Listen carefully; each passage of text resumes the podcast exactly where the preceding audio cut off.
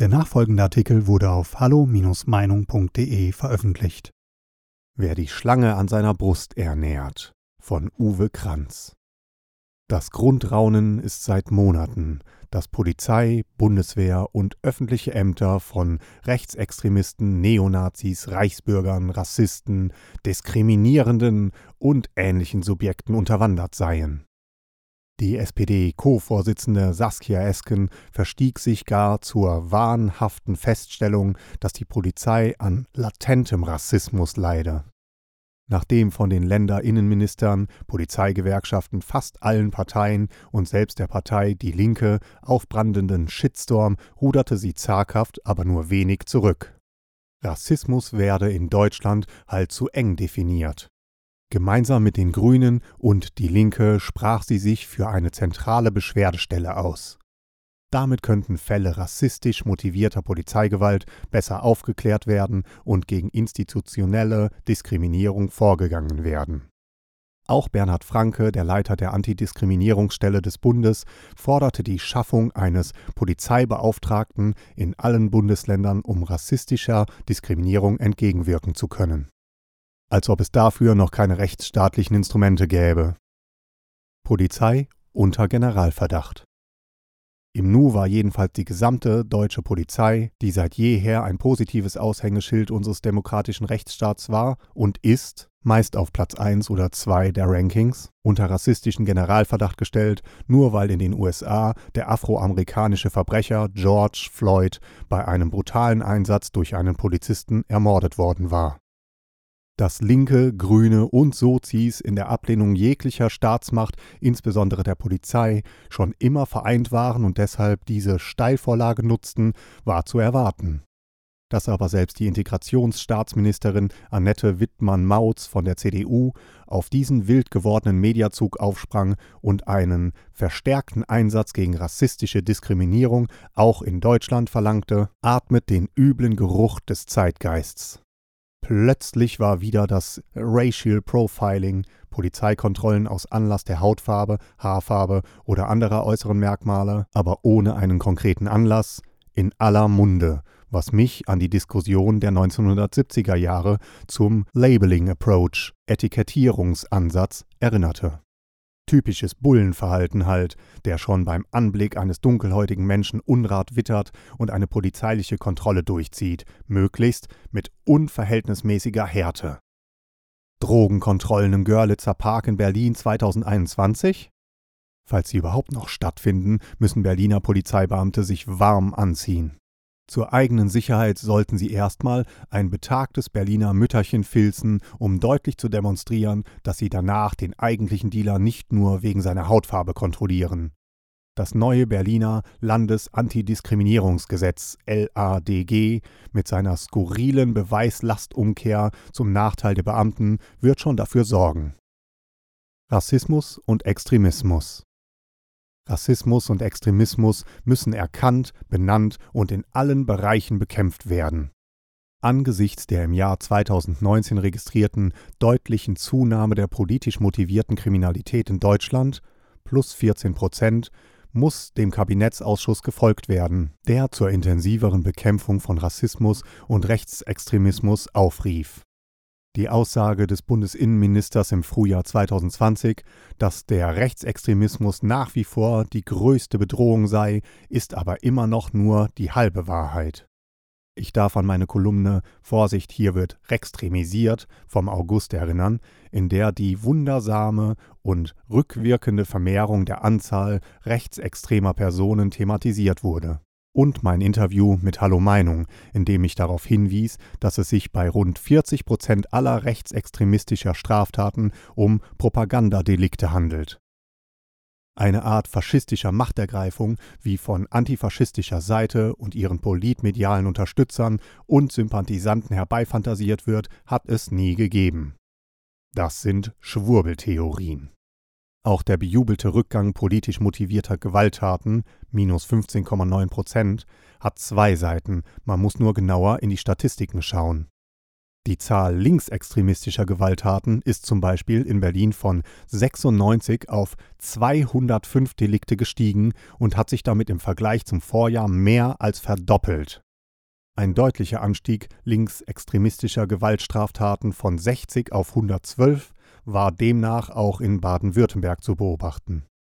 Das Hamburger Landesamt für Verfassungsschutz LFV war die erste Behörde, die im Januar 2010 den Finger auf die Wunde legte und darauf hinwies, dass sich Taten der linksextremen Szene durch eine neue Eskalationsstufe auszeichnen, weil sie sich nicht mehr von nur gegen Sachen wie Wohnungen, Parteibüros oder Fahrzeuge richten, sondern mittlerweile auch direkt gegen das Leben und die Gesundheit von Menschen. Ein fünfköpfiges Spiegelteam nahm sich im Februar des Themas an und titelte Die militante Linke wird gefährlicher, Angriffe auf Menschen sind kein Tabu mehr. Das sächsische Landeskriminalamt LKA fand heraus, dass die Schwelle zum Linksterrorismus erreicht sei und selbst das Bundesamt für Verfassungsschutz BFV zog in einem dienstinternen Papier nach und warnte im Juni ebenfalls vor der drohenden Gefahr eines Linksterrorismus, nahm diese Drohung aber nicht in seinem offiziellen Jahresbericht auf. Warum nur? Wieso ruft der Kabinettsausschuss nur zur intensiven Bekämpfung des Rechtsextremismus Rex auf? Wieso erhält das BFV 100 neue Stellen dezidiert nur für den Kampf gegen Rechtsextremismus? Dabei musste Bundesinnenminister Horst Seehofer CSU jetzt berichten, dass in den vergangenen drei Jahren in der Polizei nur wegen 319 rechtsextremer Verdachtsfälle ermittelt werden musste. Keine Frage, jeder Fall ist ein Fall zu viel und muss mit aller Konsequenz ausermittelt und geahndet werden. Aber in den Sicherheitsbehörden der 16 Bundesländer und des Bundes arbeiten rund 276.000 Frauen und Männer. Der Anteil rechtsextremer Verdachtsfälle liegt danach bei rund 0,1 Prozent der Beschäftigten. Der Anteil der nachweisbar verurteilten rechtsextremen Straftäter liegt ganz sicherlich deutlich darunter, dafür fehlt es noch an gesicherten Daten und schließlich gilt die Unschuldsvermutung bis zum gerichtlichen Urteil auch für Polizeibeamte. Wie wäre es, wenn man die Zahl linksextremer Verdachtsfälle, Lex, der letzten drei Jahre in Politik, Medien und öffentlicher Verwaltung erfassen würde. Da gab es einen Mordaufruf gegen Reiche auf einer Parteistrategiekonferenz durch Parteimitglieder, abgemildert durch Internierungsvorschläge für Reiche durch den Parteivorsitzenden auf der gleichen Veranstaltung. Oder den Vorschlag einer linken Journalistin, arbeitslose Polizisten auf Müllhalden zu entsorgen antifaschistische, proaktive Kampfsportgruppen zur Schaffung diskriminierungsfreier Räume wurden durch staatliche Instanzen unterstützt. Polizeiliche Ermittlungen bei Gefahr im Verzug werden durch Weisungen vorgesetzter politischer Beamte im Vorgriff untersagt und rechtsstaatlich erforderliches polizeiliches Eingreifen wird von Landtagsabgeordneten als gezielte Provokation diffamiert Parteivorsitzende führen die Rassismushetze gegen die Polizei an. Deutlich wird die Verzahnung durch vielfache Beitragsmitgliedschaft von Mitgliedern der Linkspartei bei der verfassungsfeindlichen linksextremistischen und gewaltorientierten Roten Hilfe e.V., so das Bremer LFV, sogar zehnjährige Vereinstreue des Landesvorsitzenden der Bremer Linken, immerhin eine Regierungspartei, bei der Roten Hilfe e.V. wird gefeiert. Der immer offenere Bezug zu linksextremistischen Strukturen, auch zu gewaltorientierten Autonomen, wird allein durch 900 Parteimitglieder der 3500 Mitglieder der Bayerischen Linkspartei sichtbar. Süddeutsche Zeitung. Das Ziel ein sozialistisches System. Man beginnt zu erahnen, dass die Überwindung des Kapitalismus und seine Ersetzung durch ein sozialistisches System deutschlandweit strukturell vorbereitet und durch sehr viele, sehr verschiedene antifaschistische Akteure mit sehr unterschiedlichen Namen, aber alle mit der gleichen Intention und Intensität betrieben wird. Der gemeinsame Deckmantel ist der angebliche Kampf gegen rechts, gegen den angeblich allgegenwärtigen Faschismus, gegen Bullengewalt und Behördenrassismus. Das kommt gut an, dafür wird man in Politik und Medien gelobt, da bekommt man auch kräftig Staatsknete. Beispiele gefällig? Leipzig. In der Silvesternacht 2019 waren in Leipzig-Konnewitz drei Beamte, die einen Angreifer festnehmen wollten, von etwa 20 bis 30 Personen attackiert worden, die mit Steinen und Flaschen warfen. Ermittlungen wegen versuchten Mordes wurden eingeleitet, weil einer der Beamten so schwer verletzt worden war, dass er stationär versorgt werden musste. Sachsen hatte sich zu sehr um den Kampf gegen Rex gekümmert und zu lange mehr oder weniger tatenlos zugesehen, wie die rund 250 gewaltbereiten Linksextremisten Lex das Land und insbesondere die Stadt Leipzig-Konnewitz terrorisierten Dutzende von Brandanschlägen auf Baufirmen in ganz Sachsen, Attacken auf Baukräne und Maschinen, Anschläge auf Anlagen und Fahrzeuge der Bahn, auf Immobilienfirmen in Dresden und Leipzig, auf Polizisten und Polizeigebäude in Leipzig, zuletzt die Anwendung körperlicher Gewalt gegen eine Prokuristin einer Immobilienfirma. Der Anstieg der extremistischen Fälle in 2019 lag bei fast 30 Prozent, die Aufklärungsquote dümpelte bei 20 Prozent herum. Erst Ende vergangenen Jahres wurde endlich eine kleine Sonderkommission für Leipzig gegründet, die Soko Links, um dort die sich verfestigenden linksextremistischen Strukturen zu zerschlagen und die Bildung linksterroristischer Gruppen zu verhindern. Dies wird aber nicht ausreichen. Hamburg. Ähnlich sieht es auch in Hamburg aus.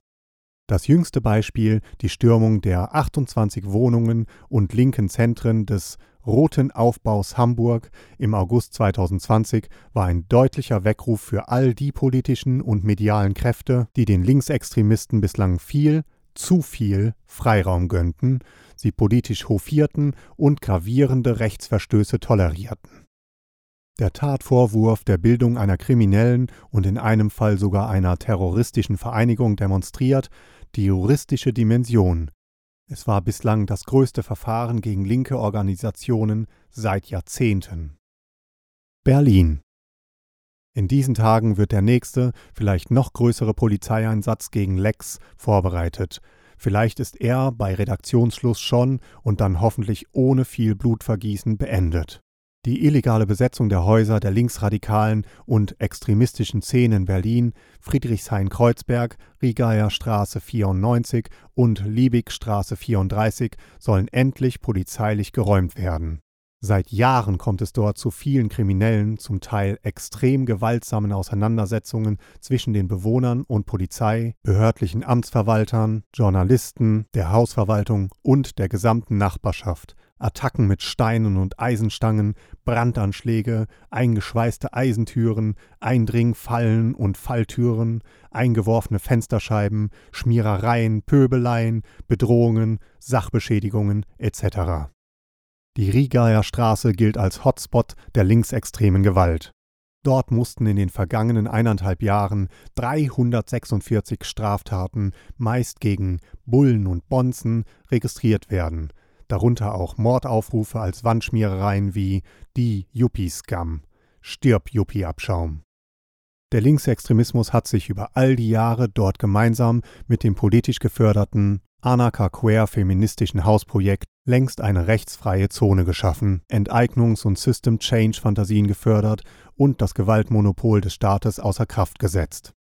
Aus falscher politischer Rücksicht wurde das jahrelang ignoriert und toleriert oder aus echter politischer Absicht akzeptiert und gefördert.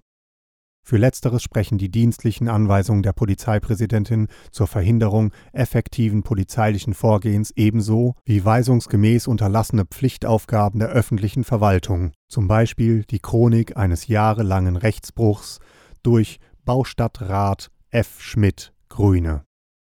Am 1. Oktober erließ die Berliner Polizeipräsidentin die polizeiliche Allgemeinverfügung Einschränkungen des Gemeingebrauchs von öffentlichen Flächen und der Versammlungsfreiheit für die Dauer vom 8. bis 11. Oktober. Das lässt für das kommende Wochenende jedenfalls nichts Gutes ahnen.